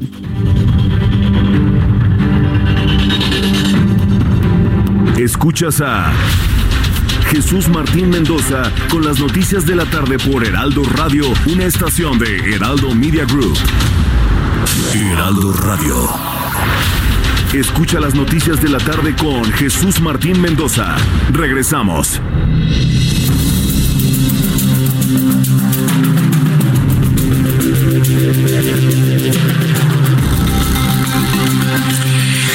Las 7 con 35, en 25 minutos serán las 8 de la noche. Qué rápido ha pasado el tiempo mientras usted se informa a través del Heraldo Radio. Quiero informarle que España ha dado información de último momento. España ha aprobado la ampliación del estado de alarma por el coronavirus que incluye cuarentena hasta el 11 de abril. Imagínense, si ya muchas personas no pueden con el encierro allá en España, inclusive hay una anécdota de un hombre que tuvo que salir disfrazado de perro para poder salir de su casa. es, eh, una imagen que le está dando la vuelta al mundo de un hombre que se disfraza de perro para poder darle la vuelta por lo menos a la manzana. El Congreso de España ha dado luz verde este miércoles a la prórroga de estado de alarma decretado el pasado 14 de marzo por el gobierno del presidente Pedro Sánchez que faculta al Estado a limitar derechos fundamentales de sus ciudadanos. La medida fue aprobada con 321 votos a favor y 28 abstenciones emitidos tanto presencial como vía telemática. Esta información se lo doy una actualización a manera de resumen a esta hora de la tarde aquí en el Heraldo Radio. Hace unos instantes, el secretario de Promoción a la Salud, Hugo López Gatel, actualizó los datos de personas contagiadas con coronavirus en México, que asciende a 475 personas, 1.656 sospechosas, con seis personas fallecidas. La jefa de gobierno de la Ciudad de México y el gobernador del Estado de México, Claudio Sheinbaum y Alfredo del Mazo, respectivamente, dieron a conocer hoy programas de apoyo a micro y pequeños empresarios. Incluye apoyos y microcréditos de 10 mil pesos con cuatro meses de gracia hasta dos años para pagar para poder mitigar los efectos económicos del coronavirus en nuestro país. Esto es algo de lo más destacado que ha ocurrido en los últimos minutos aquí en el Heraldo Radio. Y bueno, pues también decirle ya fuera de este resumen, hasta aquí nuestro resumen de noticias en unos instantes con nuestros compañeros reporteros urbanos, revisaremos algunos puntos de la Ciudad de México. ¿Qué pasa con la industria farmacéutica y la investigación farmacéutica? Ahora bien, todos los ojos del mundo están puestos en las experimentaciones que hay para lograr un antiviral efectivo ya le platicaba de algunas sustancias que se utilizan para la pancreatitis que han resultado en laboratorio pues prometedoras para poder impedir la replicación de los virus en el cuerpo humano, en específico el coronavirus. Pero vaya, ¿qué esfuerzos están realizando en la industria biofarmacéutica en la búsqueda de un antiviral en la búsqueda de una vacuna. Tengo comunicación con Cristóbal Thompson, director ejecutivo de la Asociación Mexicana de Industrias de Investigación Farmacéutica. Cristóbal Thompson, gusto de saludarlo. Gracias por estar aquí en el Heraldo. Buenas noches. Buenas noches, muchas gracias Jesús Martín eh, por, por invitarme a, a poder platicar contigo y a tu audiencia. ¿Qué tan lejos o qué tan cerca estamos de un antiviral efectivo contra el coronavirus? Y vaya, de alguna manera, ¿qué tan lejos estaríamos de una vacuna? Sé de cuatro experiencias, una rusa, una alemana, una estadounidense, una china para lograr una primera vacuna contra esta cepa del coronavirus. Farmacéuticamente, ¿qué tan lejos o cerca estamos, Cristóbal? Eh, mira, yo, yo te diría primero y, y que a nivel mundial, que todo el sector farmacéutico e innovación está trabajando alineado a nivel global para encontrar una, una solución. Por primera vez en la historia, todas las compañías han abierto básicamente lo que llaman sus, sus bibliotecas de activos, toda la información de los estudios clínicos hechos anteriormente para encontrar lo más rápido posible o un tratamiento o una vacuna para, para solucionar el tema de esta pandemia que, que nos tiene preocupados a todos a nivel mundial. Eh, en estos momentos hay 80 estudios clínicos corriendo a nivel mundial, hay 11 compañías eh, trabajando en tratamientos, con algunos medicamentos que ya están en el mercado, hay seis compañías que están trabajando en desarrollar vacunas y hay dos compañías que están trabajando en encontrar nuevos dispositivos justamente para poder eh, detectar más tempranamente el COVID-19 en un paciente. Así que estamos trabajando alineado globalmente eh, y eso creo que es una, una un, un algo positivo eh, hay que esperar los, los desenvolvimientos en los siguientes semanas, meses. También sé que en México algunas instituciones estamos en conversaciones que están trabajando en preparar protocolos, entonces creo que hay un esfuerzo global, eh, la pandemia es una pandemia global y la industria, y, a mí eh, que representa la industria en México, casualmente esta semana cumplimos 70 años desde que se creó la, la, la industria está trabajando sin descanso para encontrar realmente soluciones.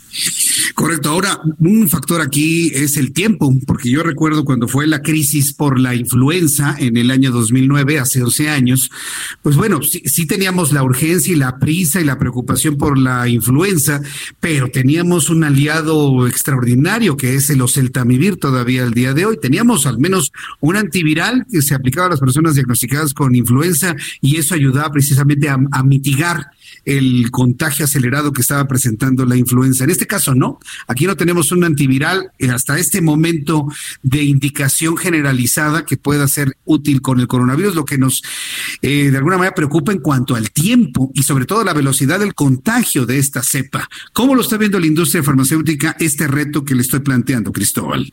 Yo creo que este reto, justamente lo que estamos haciendo es uniendo el esfuerzo combinado de todas las compañías, de todos los países, incluyendo eh, academias, universidades a nivel global que tienen muchísima experiencia abriendo todos nuestros nuestra base de información.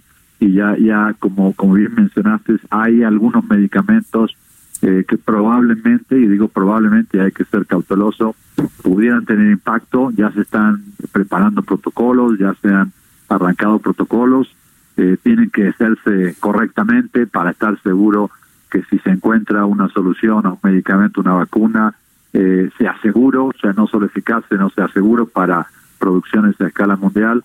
Pero en este momento, si la semana pasada varios líderes de varias compañías farmacéuticas tuvieron una, una videoconferencia a nivel global diciendo que se unían todos los esfuerzos, algo inédito y que nunca había pasado, donde se abren todos los archivos de todas las compañías.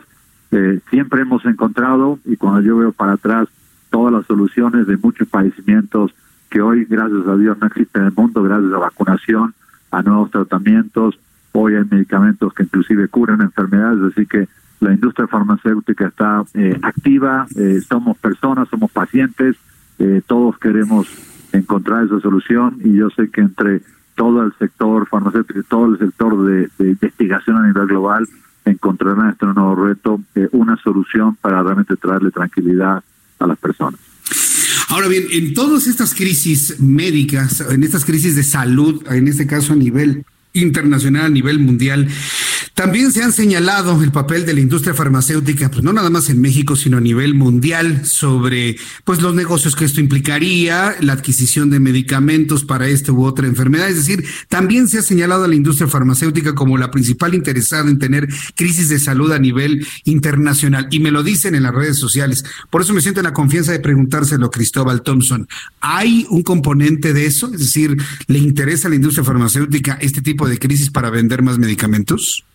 No, Jesús Martín, la industria ha trabajado durante años, durante décadas, encontrando las mejores soluciones para pacientes. Te doy un dato. Cuando se creó, se fundó AMIF en el año 50, la expectativa de vida media en México era de 49 años. Hoy es más de 75 años. Hay muchos factores, pero entre ellos el impacto de la innovación farmacéutica ha apoyado mucho a que muchos pacientes, la longevidad, que muchos pacientes puedan vivir muchos mejores años, con mejor calidad de vida. La industria invierte anualmente para encontrar esas soluciones. Todos tenemos familiares que han tenido oportunidad de tener acceso a esos medicamentos, inclusive muchos de los medicamentos genéricos hoy fueron medicamentos innovadores hace 20 años, así que la industria que viene trabajando consistentemente, y te voy a decir, la industria un medicamento tarda 15 años. Hoy ya se está trabajando en los padecimientos al futuro, enfermedades mentales, Alzheimer, es un trabajo continuo realmente y de evolución y realmente trabajamos y hay millones de personas en el mundo trabajando en favor de, de la población a nivel mundial. Pregunto esto porque es una inquietud generalizada, pero efectivamente la industria farmacéutica y la investigación médica ha provocado pues el incremento de la esperanza de vida de la, de la sociedad mundial, de, de la raza humana. Y bueno, pues yo agradezco mucho estos comentarios, Cristóbal Thompson, eh, a propósito de todo lo que está sucediendo con el coronavirus. Vamos a estar muy pendientes de los avances científicos en esta materia. Muchas gracias por estos minutos para el auditorio del Heraldo Radio. Gracias, Cristóbal gracias, Thompson. Gracias, Jesús Martín. Gracias. Hasta pronto. Él es el director ejecutivo de la Asociación Mexicana de Industrias de Investigación Farmacéutica. Yo me quedo con eso, sí. Efectivamente, hay muchas personas que consideran que la industria farmacéutica tendría un interés especial en vender medicamentos. Pero vaya, la investigación científica ha provocado, médica, ha provocado el, el incremento de la esperanza de vida. Sí, definitivamente. todavía a principios del siglo pasado la esperanza de vida no rebasaba los 50 años, los 45, 50 años. Más de la mitad de la población, si siguiéramos con esos niveles de esperanza de vida, ya hubieran desaparecido en México. Y hoy tenemos una esperanza de vida que ronda arriba de los 80 años en la sociedad mexicana con todo y todos los problemas de salud que padecemos. Y bueno, pues en el mundo hay sociedades como la japonesa cuya esperanza de vida pues oscila, este, ronda entre los 87 y 89 años en promedio. Eso es lo que finalmente ha logrado la industria farmacéutica en cuanto a esperanza de vida. Ahora, mucho de la esperanza de vida también está en función de las condiciones de vida en un país y las condiciones de vida en un país está en función también de su cantidad de índices delictivos, ¿no? Qué tan alto, qué tan bajo está el índice delictivo en una sociedad. Ahora con el coronavirus, ¿cómo se han comportado los índices delictivos en México y en otras partes del mundo? Pues he invitado a conversar con usted a Pablo Icardi, a Icardi, él es presidente de la Comisión de Blindaje Automotriz del Consejo Nacional de la Industria del Blindaje, a quien yo le agradezco estos minutos de comunicación con el auditorio del Heraldo. Pablo Icardi, qué gusto saludarlo, bienvenido, muy buenas noches. El gusto es mío, Jesús Martín. Muchas gracias por, por tenerme en tu programa y un abrazo a todo el auditorio. Yo creo que una persona que se dedica precisamente al blindaje automotriz en este Consejo Nacional de Industria del Blindaje, pues debe estar perfectamente informado sobre los, los índices reales, ¿no? De las condiciones delictivas en un país como el nuestro y en una sociedad tan compleja o una ciudad tan compleja como la Ciudad de México. ¿Cómo se han comportado ahora desde que empezó la crisis del coronavirus? Pablo. Este, mira, Jesús Martín, realmente nos enfrentamos a una situación bastante compleja, ¿no? Todo tipo de crisis económicas trae acarreado, este, en general, eh, desbalances en el tema de, la seguridad. Eh, esta crisis no va a ser la excepción y por la manera en la que se viene presentando a nivel internacional, entendemos que los niveles de seguridad se van a ver bastante comprometidos este, de aquí en más. Si bien es cierto que, que ya estaban en niveles bastante alarmantes, es de esperarse que los niveles de inseguridad se vayan incrementando aún más en nuestro país y en la región en general, ¿no? Ahora, bien, eh, las condiciones, por ejemplo, que presenta un país como México, ¿pueden modificarse de manera significativa con un problema de salud pública como el que estamos viviendo, Pablo? Este, mira, hay una realidad que tenemos que, que ser conscientes, Jesús Martín, este, Latinoamérica en general no tenemos la misma situación o la misma posición económica que tienen los países europeos o que puede tener Estados Unidos para enfrentar una crisis como esta. ¿no? Si vemos eh, las grandes inversiones y los grandes desembolsos que se están planeando en Europa, este, cualquiera de ellos por encima de los 500 mil millones de dólares, eh, cualquier presupuesto de eso se excede a este eh, a las reservas que tiene cualquier país latinoamericano. Eso lo que nos lleva a pensar es que cualquier gobierno de la región este, no va, no vamos a estar en las mismas condiciones para pelear este este COVID-19 que la que tiene Estados Unidos o cualquier país este desarrollado del mundo, ¿no? Eso eso va a traer este aparejado sí una gran crisis, pero también un gran compromiso por parte del empresariado para poder salir de esta crisis de manera justa. Aquí el problema que, que, se cierne es que la crisis o el incremento de la crisis, sobre todo en los países en vías de desarrollo como es, eh, como es el nuestro, como es México, genera una, una situación de anarquía tal que bueno, pues eh, hay actos delictivos aquí, allá, ya, comentábamos que hubo, por ejemplo, saqueos en algunos puntos del Estado de México y en Ciudad de México, ya va a intervenir la Guardia Nacional y, bueno, pues eh, como especialista en blindajes, habrá grupos de personas que opten por ir blindadas en sus vehículos automotores. ¿Qué tanto puede crecer o mantenerse igual la curva de necesidades de blindaje ante posibles realidades como las que estamos planteando, Pablo? Si bien es cierto que la, necesidad de blindarse este, es una necesidad que va a ir eh, en crecimiento, también hay una realidad que los precios, este, debido al alza del dólar, se van a ir incrementando también, cosa que este, no lo va a hacer accesible a todo el mundo. Aquellos que puedan acceder a, a un vehículo blindado lo van a hacer y cada día se va a transformar este, en un bien más necesario. Ahora, el tema de los vehículos blindados, y por eso que nosotros también en el Consejo Nacional de la Industria de Blindaje eh, entendemos que es una de las industrias esenciales en este momento, este, sirven no solo para el traslado de personas, que es muy importante, este, sino que también sirve para el traslado de mercaderías este, esenciales para poder suplir los supermercados, este, a los cuales le tenemos que dar servicio también, no solamente blindar nuevos vehículos, sino que darle servicio mecánico a los vehículos ya existentes, al igual que los vehículos que utilizan las Fuerzas Armadas que este, son vehículos que se fabrican y se blindan en eh, industrias privadas nacionales, ¿no? Y a esos vehículos hay que darle servicio constante y ante una crisis como esta es indispensable tener el parque automotriz este, blindado este, en óptimas condiciones, ¿no? Ahora, ahora que se menciona esto, sobre todo en el transporte de las mercaderías, Pablo, me, me, quedo, me pregunto, ¿qué, ¿qué alternativa qué blindaje puede funcionar para desincentivar el robo de vehículos y de productos en carreteras y autopistas de algunos puntos de la República Mexicana ya conocidos, por ejemplo, la ruta hacia Veracruz, es donde se reporta una gran cantidad de robos y demás. ¿Se puede hacer algo en materia de seguridad y de blindaje para evitar el robo de mercaderías que van y vienen desde el Golfo de México? Por supuesto, por supuesto. Digo, este, existen diferentes niveles de blindaje de acuerdo al tipo de armas que, que, este, que el usuario se, se, se quiera o que necesite protegerse. Esos van desde los niveles 3 a los niveles 5. Este, hablando de niveles 5 hablamos de armas largas como la R-15, la K-47, este, que es lo más recomendable para este, los camiones que transportan mercaderías costosas y que se trasladan por zonas carreteras, por zonas suburbanas, ¿no? Este, a nivel ciudad y de uso particular, el blindaje más utilizado en México es el nivel 3, que te protege contra todas las armas cortas, inclusive la Magnum 44.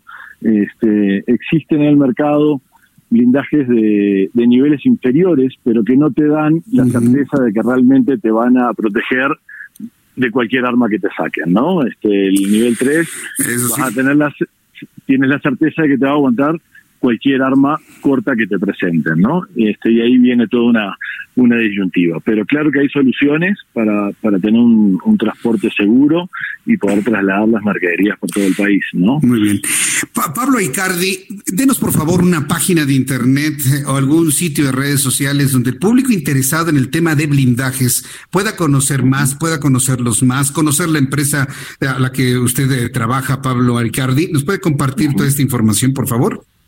Sí, yo trabajo por una empresa que se llama Protelife, Armor Boutique, la página es protelife.com, este, pero represento al Consejo Nacional de la Industria del Blindaje, que estamos en Facebook, que estamos también en Internet, como cnib.com y cnib.com.mx, y el objetivo de este consejo es informar a los ciudadanos sobre el uso de los blindajes, los niveles de blindaje y dar todos los pormenores para que los clientes puedan hacer una compra segura y bien orientada.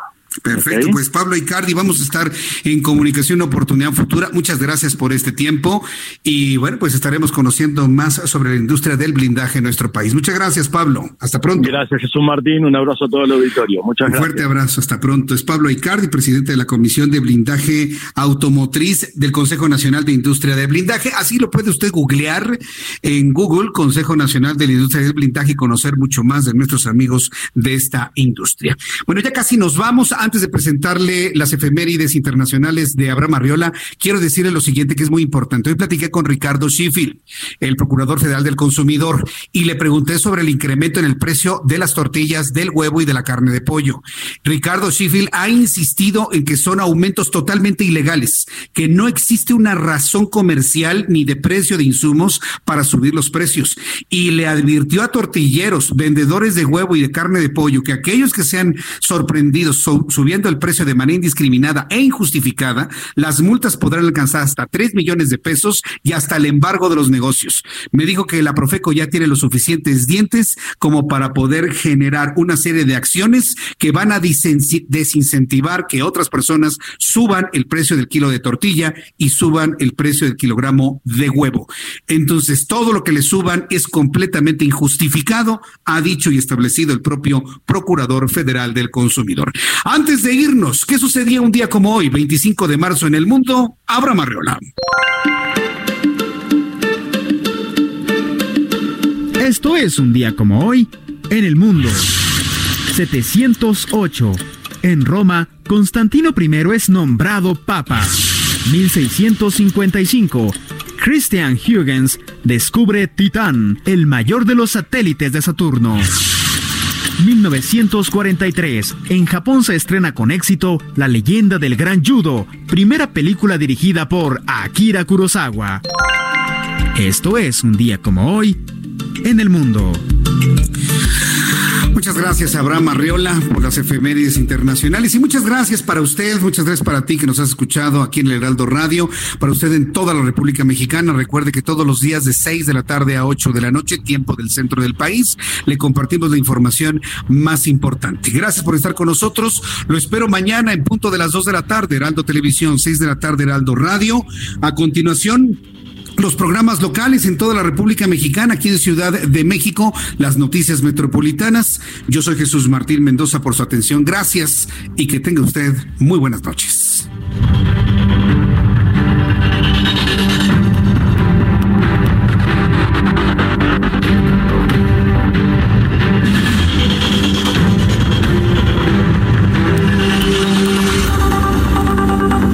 Esto fue las noticias de la tarde con Jesús Martín Mendoza. Heraldo Radio, la H que sí suena y ahora también se escucha. When you make decisions for your company, you look for the no-brainers. If you have a lot of mailing to do, stamps.com is the ultimate no-brainer. Use the stamps.com mobile app to mail everything you need to keep your business running with up to 89% off USPS and UPS. Make the same no-brainer decision as over 1 million other businesses with stamps.com. Use code program for a special offer. That's stamps.com, code program.